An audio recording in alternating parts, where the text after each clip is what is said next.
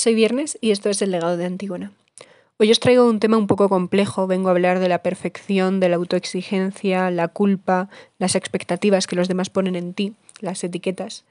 Y mm, todo este tema ha surgido porque una amiga me dijo, cuando estaba escuchando el primer capítulo de este podcast, que ella se veía incapaz de llevar un diario, porque conforme lo iba escribiendo, lo iba revisando y se veía que no estaba perfecto, se frustraba consigo misma y paraba. Y he pensado, madre mía, el tema de la perfección, eso sí que daba podcast. Entonces, aquí estamos. Yo creo es un tema complicado de estructurar, entonces voy a intentar contaros un poco mi experiencia y después las conclusiones a las que he llegado, por si alguien está pasando por algo parecido y le puede ayudar en algo. Pero es todo muy subjetivo desde mi punto de vista siempre y es simplemente por si sale alguna reflexión interesante que os pueda ayudar, pero no es la verdad absoluta ni mucho menos.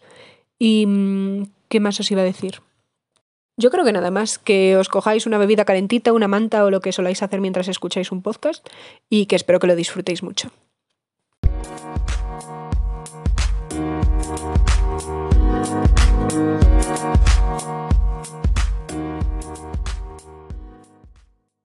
Voy a empezar leyéndoos la definición de perfeccionismo que aparece en la wiki.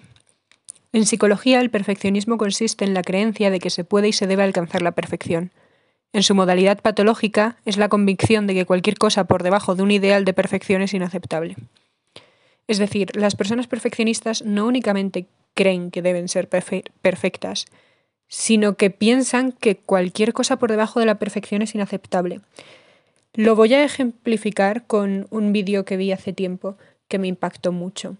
Es de un canal de YouTube que ahora está más inactivo, pero yo os lo recomiendo muchísimo porque adoro cómo habla esta mujer, tiene reflexiones súper interesantes y si os gusta mi contenido probablemente os guste ella.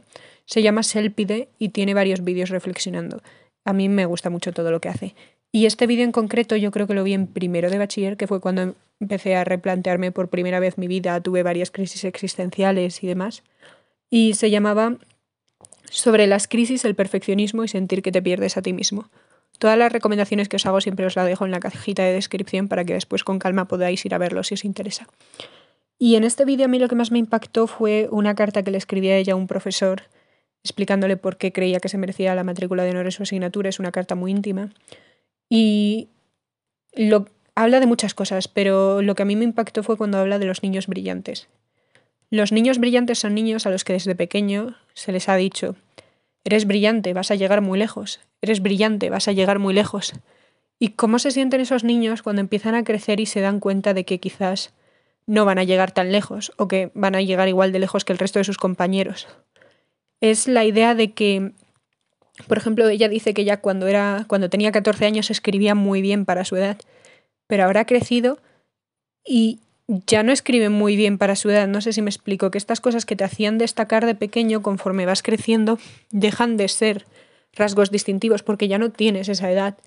Y mm, me estoy explicando muy mal. A ver cómo yo enfoco esto, es que es un poco complicado.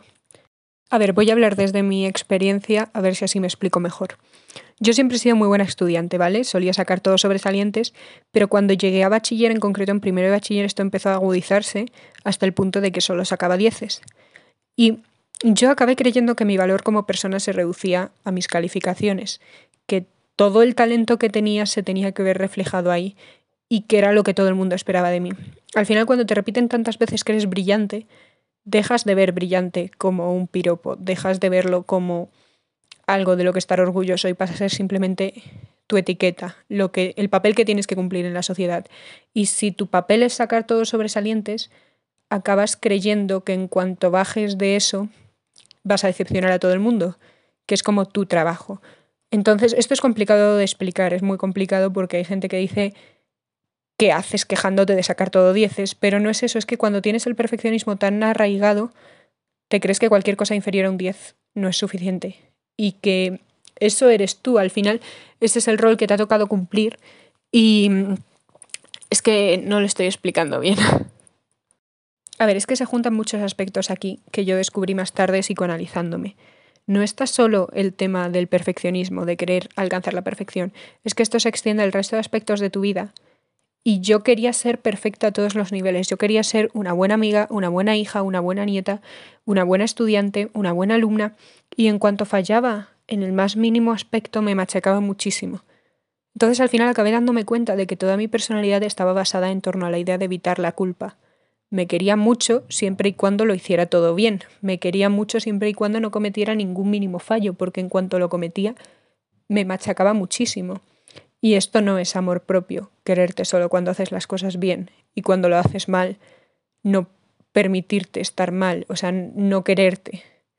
Entonces tardé bastante en darme cuenta de esto, pero cuando me di cuenta de que toda mi vida estaba basada en hacerlo todo bien para no sentirme súper culpable por haber decepcionado a todo el mundo, pues me explotó el cerebro. Fue como, esto no está bien, no está bien que vea mis notas y sean todo dieces y no sienta ninguna satisfacción personal. Simplemente lo estoy haciendo por los demás, no lo estoy haciendo por mí. No lo estoy haciendo para sentirme yo orgullosa de haber trabajado duro y de haber aprendido, sino para seguir el rol que todo el mundo espera que siga.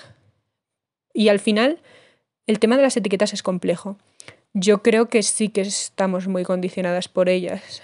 Todo el mundo. Cuando un profesor se hace la idea de que un alumno es vago y no quiere aprender, si ese alumno se empieza a esforzar, va a costar muchísimo más que el profesor se dé cuenta que si es un alumno que suele sacar buenas notas. No sé si me estoy explicando. Pero ya cuando la gente te encasilla en una idea es muy complicado que te saquen de ahí o tienes que hacer grandes cambios que sean muy visibles para que la gente se dé cuenta de que tú estás cambiando. Voy a poner un ejemplo de esto. Este ejemplo también hay mucha gente que no lo entiende, es que siento que este podcast me estoy explicando muy mal y es algo que he vivido muy de cerca y no estoy sabiendo transmitirlo bien, me estoy frustrando. Yo cuando me di cuenta de esto, de que estaba atrapada en esta espiral de perfeccionismo, de intentar agradar todo el rato a todo el mundo y en cuanto fallaba en algo me machacaba muchísimo, Sentía que era como mucha carga sobre mis hombros, que tenía que cumplir todo lo que todo el mundo esperaba de mí que hiciera y cuando la gente me decía vas a llegar muy lejos, seguro que sacas el 10, hasta los profesores que lo hacían con toda su mejor intención, era como, ¿y si no? ¿Y si no puedo? ¿Y si no llego muy lejos? ¿Y si me quedo aquí? Tan horrible sería. Y mm, hubo un punto en el que yo estaba ya saturadísima porque se me juntaron bastantes cosas y lo que hice fue decidí que quería fastidiar mi media, que quería romper esa media de dieces, porque si la seguía teniendo me iba a obligar a seguir así en segundo de bachillerato para sacarla y tener la matrícula y tener el primer año de universidad gratis y movidas y demás. Entonces, para escapar de ese ciclo súper tóxico conmigo misma, lo que hice fue dejar un examen en blanco, un examen bastante tocho, era un parcial de lengua, solo teníamos dos al trimestre, y, y lo dejé en blanco, saqué un cero. Y sin embargo, cuando llegó la evaluación, la profesora me había puesto un 9 y yo flipé y le dije, pero, pero si te he dejado un examen en blanco y me dijo, ya es que tú, sé que tuviste un mal día, tal, no sé cuántos, pero como has hecho todos los ejercicios, todos los comentarios de texto, todos los trabajos que te he mandado y los tienes todos perfectos y en el otro examen ya tenías un 10, pues al final no he podido subirte a 10, pero te he dejado un 9 y yo como... Es porque esa profesora era incapaz de ponerme algo que no fuera un sobresaliente porque en su cabeza yo era eso. Y cuando te han puesto una etiqueta, cuesta muchísimo que te saquen de ahí. Y yo me di cuenta de que era eso, de que tenían tan interiorizado que yo era sobresaliente que podía empezar a dejar exámenes en blanco que les iba a costar dejar de ponerme el sobresaliente. No sé si me explico. Que cuando alguien se le ha metido una idea en la cabeza de lo que tú eres, es complicado, es complicado que la saquen. Es que no quería que fuera este tema la conversación, pero es una movida, ¿eh? Porque tú puedes cambiar mucho por dentro, pero si no cambias mucho por fuera, la gente no se va a dar cuenta de que estás cambiando por dentro. Tienes que hacerlo como muy sonado. Yo ahora mismo estoy en un proceso parecido y he tenido que cortarme el pelo a full y hacer como muchos cambios en mi comportamiento para que la gente vea, anda, no es la misma Virginia que empezó el curso. Bueno, ahora una vez que os he contado mi vida, que además creo, siento que lo he contado muy mal y muy desestructurado, pero bueno, espero que se haya entendido más o menos el punto. No me estoy quejando de sacar buenas notas, no, no es eso, estoy hablando sobre los niveles de autoexigencia y que muchas veces una persona que se exige tanto, en realidad quizás lo que le falta es un poco de amor propio y de quererse también cuando hace las cosas mal, o al menos así era en mi caso. Y ahora vamos con las conclusiones que he extraído de todo esto.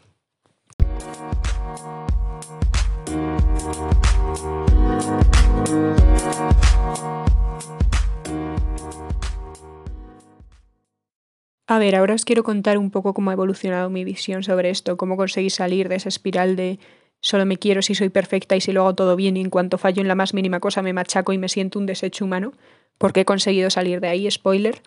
Cualquiera que me conozca sabe que ahora mismo estoy suspendiendo bastantes y bastante más relajada con respecto a los estudios, que quizás me he ido al extremo contrario, puede ser, pero eh, la verdad es que ha merecido la pena. Creo que ahora mismo tengo mis prioridades mucho más en orden. Porque al final yo creo que es todo cuestión de prioridades. A ver, ¿cómo salir de aquí si estás metido en una situación parecida?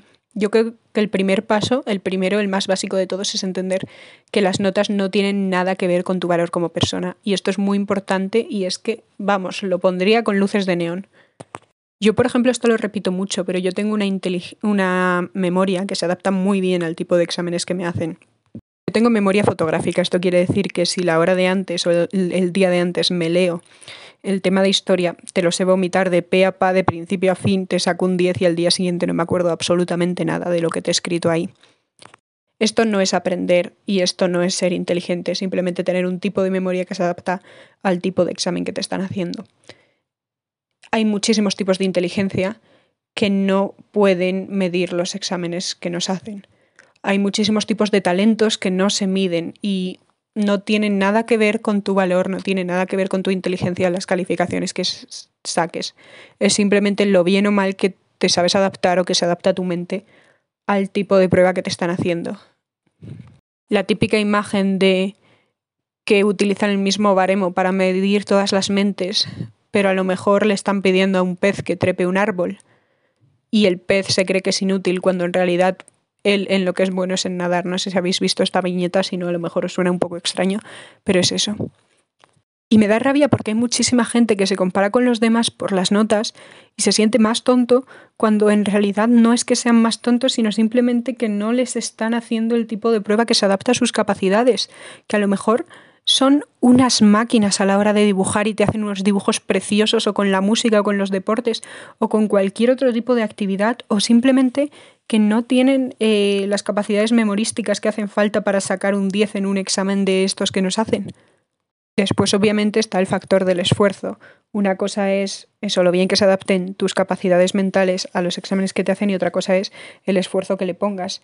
Yo ya os digo, yo he podido sacar muy buenas notas con poco esfuerzo. Sí que es verdad que muchas veces me he esforzado, o sea, no quiero decir que todas mis notas me las han regalado y que no me las merezco, porque sí que es verdad que yo me he esforzado por aprender, porque soy una persona muy curiosa y me gusta lo que estudio, entonces me esfuerzo por no solo memorizar, sino también entender realmente, pues yo que sé, los temas de historia. Yo mi consejo para estudiar, esto a lo mejor no entraría en este podcast, pero bueno, os lo voy a decir igualmente, o al menos lo que a mí me funciona, es explicárselo a otra persona, porque creo que para poder explicárselo a otra persona primero tienes que comprenderlo tú bien. Entonces a mí, por ejemplo, todo lo que fuera filosofía, historia, asignaturas de este tipo, me encantaba entenderlo yo primero y después contárselo a otra persona como si fuera una aventura, como si fuera algo súper apasionante, además yo lo cuento muy motivada y me hace mucha ilusión. Y con todos los exámenes se me queda infinitamente mejor si tengo a otra persona a la que darle la chapa. Lo que venía a decir es que tú puedes sentirte orgulloso del esfuerzo que hayas puesto para sacar las calificaciones, pero no de lo bien o mal que te salgan las notas, porque al final es solo un número. Y esto lo amplío a todas las veces que nos sentimos un número, que sentimos que somos nuestro número de seguidores en Instagram o la talla que pesamos. No somos números, todo el tema de sentir que somos cifras me parece súper frío y que hace muchísimo daño a la gente y hay mucha gente que realmente lo piensa, que si alguien tiene menos más seguidores que tú es superior a ti y me parece un pensamiento tan triste y lo mismo con la gente que se obliga a pesar un determinado peso en la balanza. No sé, mm, creo que es importante replantearse todos esos conceptos. ¿Qué te hace? O sea, ¿qué es lo que te hace ser de valor? ¿Cuáles son las partes que realmente te gustan de ti mismo? ¿Realmente dependen de un número o dependerá de otras cosas.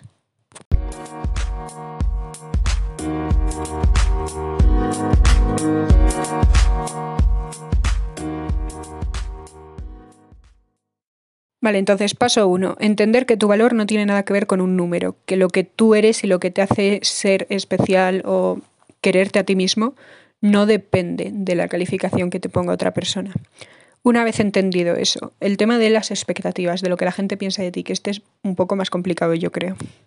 En mi caso fui un poco radical y lo que hice fue decepcionar a todo el mundo para romper las expectativas que la gente tenía de, mí. Y ni siquiera los decepcioné, simplemente dije, no puedo más, no puedo seguir con este ritmo, voy a dejar este examen en blanco. Fue mi forma de tocar fondo y decir, no voy a seguir con esta dinámica, no puedo seguir siendo lo que todo el mundo espera de mí que sea, porque voy a acabar rompiendo, me estoy cargando con demasiado peso, así que al final cargas con todo lo que cada persona quiere que seas es un peso gordísimo y nadie debería cargar con eso. Deberíamos permitirnos ser simplemente lo que somos y nada más. Y no le debemos nada a nadie. Esto es lo que hay que comprender, que no le debes nada a nadie, que tú eres quien eres y ya está. Y a quien no le guste, pues no pasa nada, es que no necesitas gustar a todo el mundo, es imposible. Y yo creo que una muy, muy buena forma de descubrir esto es precisamente empezar a dejarte ser lo que te apetezca y ver quién se cabrea y quién se queda ahí cuando te permites ser más auténtico. Y al final si haces esta selección te quedarás solo con las personas que realmente te aprecien por lo que eres y crearás amistades mucho más bonitas. Es que es mejor estar solo que tener amigos que no te quieren por lo que eres. O sea, lo tengo clarísimo. Y esto es algo que he tenido clarísimo desde hace bastante afortunadamente. Entonces, para que te dejen de importar las expectativas de los demás o lo que los demás piensen de ti, creo que es importante primero replantearte. Le estoy dando poder sobre mí a estas personas. ¿Realmente me importan estas personas? Me refiero. Tienes que priorizar y darte cuenta de que si, son personas que te están aportando en tu vida o no, si son personas cercanas o no. No es lo mismo que te importe las, lo que piense tu madre de ti, que es obvio que te va a importar, o es normal que te importe, a que te importe lo que piense eh, la chica guay de clase con la que no has hablado en tu vida de ti, o la gente que te ve las historias de Instagram. Entonces, yo no creo que haga falta hacer una jerarquía de personas importantes en tu vida, pero sí distinguir las que realmente te quieren y a las que tú realmente quieres de las que no. O sea, conocidos de gente cercana. Y al menos esta distinción en mi cabeza me ayuda mucho a ver a quién voy a escuchar y a quién no cuando tienen una opinión sobre mí. A las personas que se preocupan por mí, a las personas que de verdad me quieren, porque si me están diciendo algo, lo harán con buena intención para ayudarme. Entonces a esas personas sí que les puedes escuchar cuando te están intentando dar un consejo. Y aún así, si no estás de acuerdo, si te están diciendo que no les parece bien que seas de determinada forma y tú sientes que tú eres así, pues pasa de ellas, porque es que no puedes atarte a lo que todo el mundo piensa al final. Pero eso, hay que hacer una distinción entre personas que realmente te aprecian y que te están aconsejando porque les importas y personas a las que no les importas y si tú no les importas a ellas, a ti no debería importarte su opinión. No sé si he conseguido explicar este punto más o menos. Es uno de los más importantes, que te deje de importar lo que piense la gente de ti pero es mucho, mucho, mucho más fácil decirlo que hacerlo. Yo todavía sigo luchando con ello, pero creo que cuanto más haces lo que te da la gana, cuanto más rompes las expectativas que todo el mundo espera de ti, más te empieza a dar igual lo que opinen. Y al final la gente que se queda contigo es porque te aprecia de verdad. Entonces, yo os recomiendo experimentar y probar a dejaros ser más libres y a ver cómo reacciona la gente. Y cuanto más lo hagas, más le cogerás el gusto a hacerlo. Por ejemplo, Instagram yo creo que es un buen terreno de experimentos, porque hay gente que no quiere, a mí me pasaba que a lo mejor no quería hablar por historias porque digo, voy a ser pesada, voy a aburrir a la gente que a lo mejor no le interesa ver esto, pues si no te interesa deja de seguirme, pero si me apetece recitar 40 poemas un día en mis historias, las voy a recitar, y si me apetece subir fotos randoms de margaritas y cosas que me he ido encontrando por el camino porque a mí me parecen bonitas, lo voy a hacer y ya está. Entonces, permitíos ser, sed quienes queráis ser, permitíos subir lo que queráis subir a redes sociales y no os coartéis por lo que piensen o dejen de pensar los demás, porque cuando te liberas de esa carga eres muchísimo más libre y es una sensación maravillosa, la verdad. Ya os digo que yo todavía estoy en proceso y todavía a veces pienso, madre mía, ¿qué van a pensar de esto que acabo de subir? Pero en general lo llevo infinitamente mejor que hace dos años. ¿Por eso? Porque he entendido que la gente que me importa ya sabe quién soy y la gente que no me importa, es que no me importa, entonces no me importa tampoco lo que piensen de mí, porque si no tenemos ninguna relación estrecha, ¿por qué habría yo de perder mi tiempo rayándome por lo que tú vayas a pensar o dejar de pensar en mí? Es que no tiene ningún sentido. Y no me importa, no lo digo en un sentido negativo, simplemente que no hemos tenido ocasión de establecer un vínculo, entonces no me voy a rayar al respecto.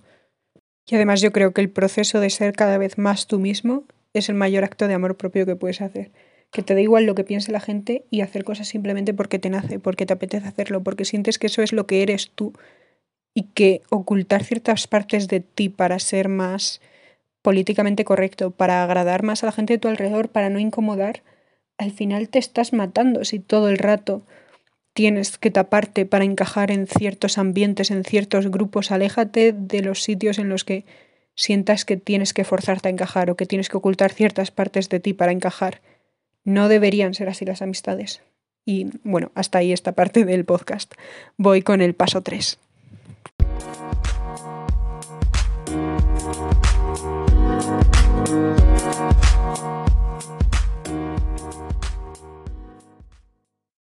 Vale, me está sorprendiendo muchísimo lo organizado que está saliendo este podcast con el caos mental que yo tenía, porque repito que esto es sin guion, pero creo que más o menos está empezando a cobrar forma.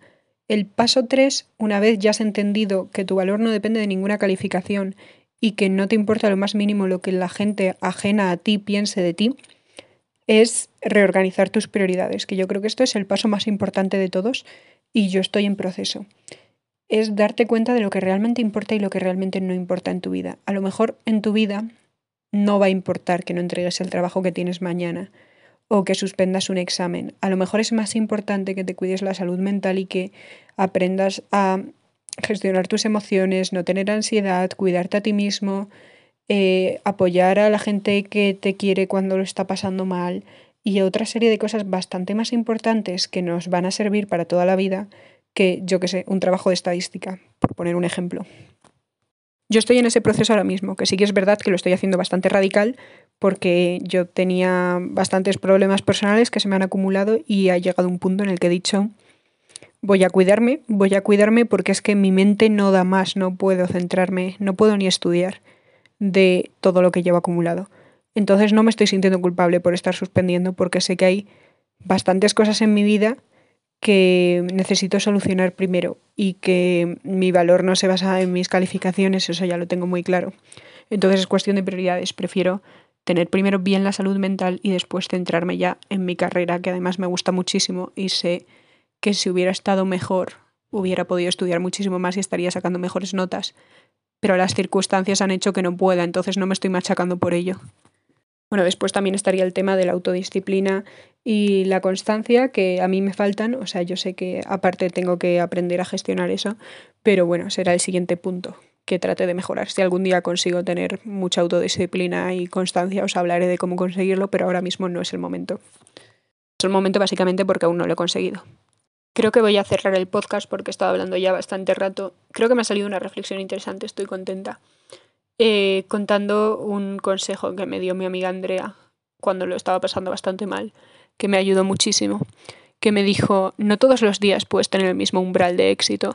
Hay días en los que a lo mejor el máximo logro es conseguir hacer dos trabajos, ir a clase, quedar con amigos, después ir al cine y has tenido un día redondo en el que has socializado, has estudiado, has hecho un montazo de cosas y ha sido un día maravilloso y te sientes súper productivo porque has hecho muchísimas cosas. Y a lo mejor otro día estás tan mal que el mayor logro del día es bajar a comer o es ducharte. Y no puedes juzgarte por ello porque no todos los días estás igual. Entonces no todos los días puedes juzgarte con el mismo baremo. Porque a lo mejor han estado pasando cosas en tu vida, en tu mente, en cualquier aspecto que no te están permitiendo rendir de igual forma. Entonces es importante esto. Yo, por ejemplo, no puedo juzgarme. Ahora mismo no puedo compararme con la Virginia de primero de bachiller que a lo mejor eso, el día antes del examen se miraba lo que tenía que estudiarse y sacaba un 10 y eso lo intento hacer ahora y no puedo porque estoy mucho más cansada, mucho más saturada, tengo muchísimas más cosas en la mente y no rindo igual porque estoy en una situación diferente y no puedo juzgarme por eso. Es importante no compararse ni siquiera contigo mismo y ser consciente de las situaciones en las que estás. Entonces eso, si un día el mayor logro del día es bajar a comer, pues cuídate, quiérete y a ti mismo, estoy súper orgullosa de mí porque he bajado a comer, estoy súper orgullosa de mí porque me he atrevido a hablarle a tal persona, porque he llamado a esta amiga a la que hace mucho que no llamo. Tienes que aprender a ponerte logros que sean asequibles con cómo te encuentras. No puede ser todo el rato estudiar tres horas todos los días, porque no todos los días vas a poder. Si puedes, maravilloso, tienes una autodisciplina bestial, pero no sentirte excesivamente mal cuando estás en momentos peores de tu vida y no puedes dar lo mismo que podías dar cuando estabas bien. No sé si me estoy explicando este punto.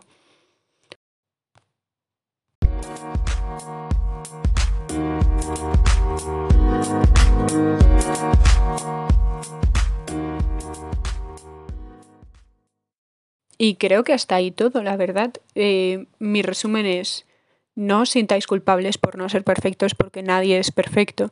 Tenéis que aprender a ver que vuestro valor no está en un canon de perfección inalcanzable que os habéis puesto vosotros mismos, sino que valéis por otras cosas. Y si ahora mismo estáis en un punto, la autoestima es otra movida sobre la que habla que hablar otro día, pero si ahora mismo estáis en un punto en el que no, no os queréis y no sois capaz de ver eh, cuál es vuestro valor, lo estéis apoyando en las notas o no lo estéis apoyando en las notas, pues podéis preguntar a la gente que os quiere, solo que puede que ni siquiera creáis que os estén diciendo la verdad. Bueno, otro día hablamos de autoestima, que si no este podcast ya dura 40 siglos, pero creos mucho, creos por lo que sois, porque la, por lo que la gente cree que sois o por lo que la gente espera de vosotros.